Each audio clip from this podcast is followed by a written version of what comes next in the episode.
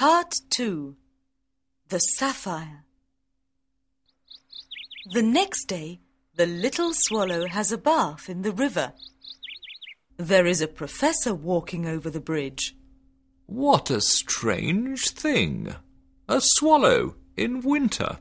Says the professor. Tonight I go to Egypt. Says the swallow. So he visits the public monuments of the city. When the other winter birds see him, they are surprised and say, What, a, beautiful, bird.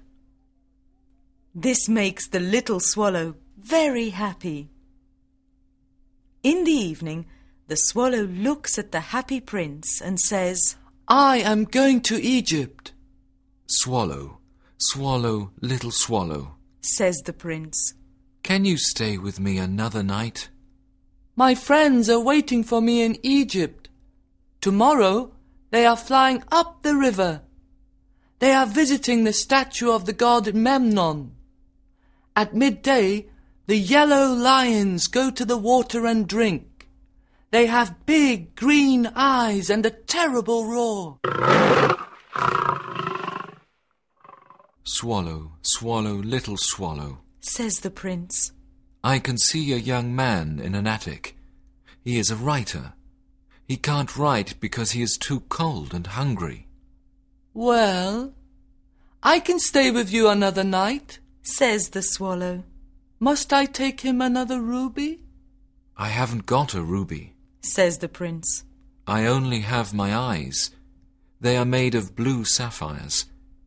Take one of the sapphires to him. He can sell it and buy food and firewood. Then he can finish his book. Dear prince, Says the swallow. I can't do that. The swallow begins to cry. Swallow, swallow, little swallow, Says the prince. do as I say. So the swallow takes out the prince's eye and flies to the writer's attic. When the writer sees the sapphire on his desk, he is very happy, Now I can finish my book. says the young man.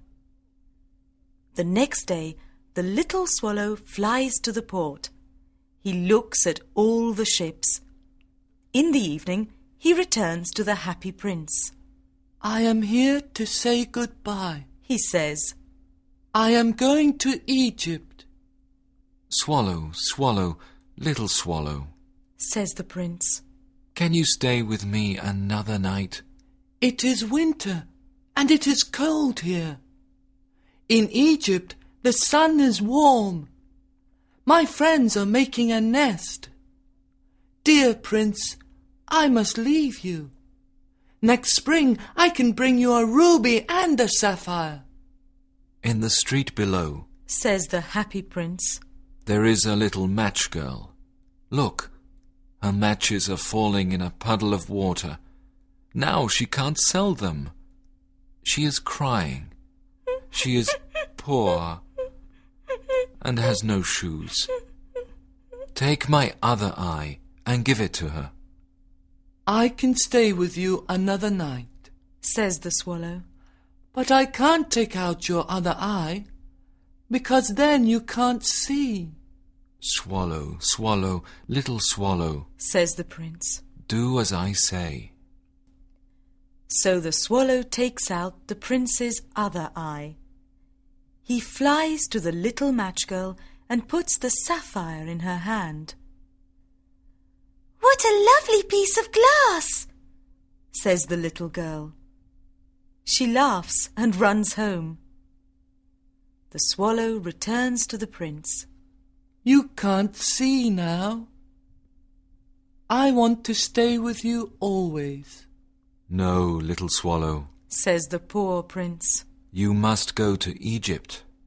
I want to stay with you always. says the swallow.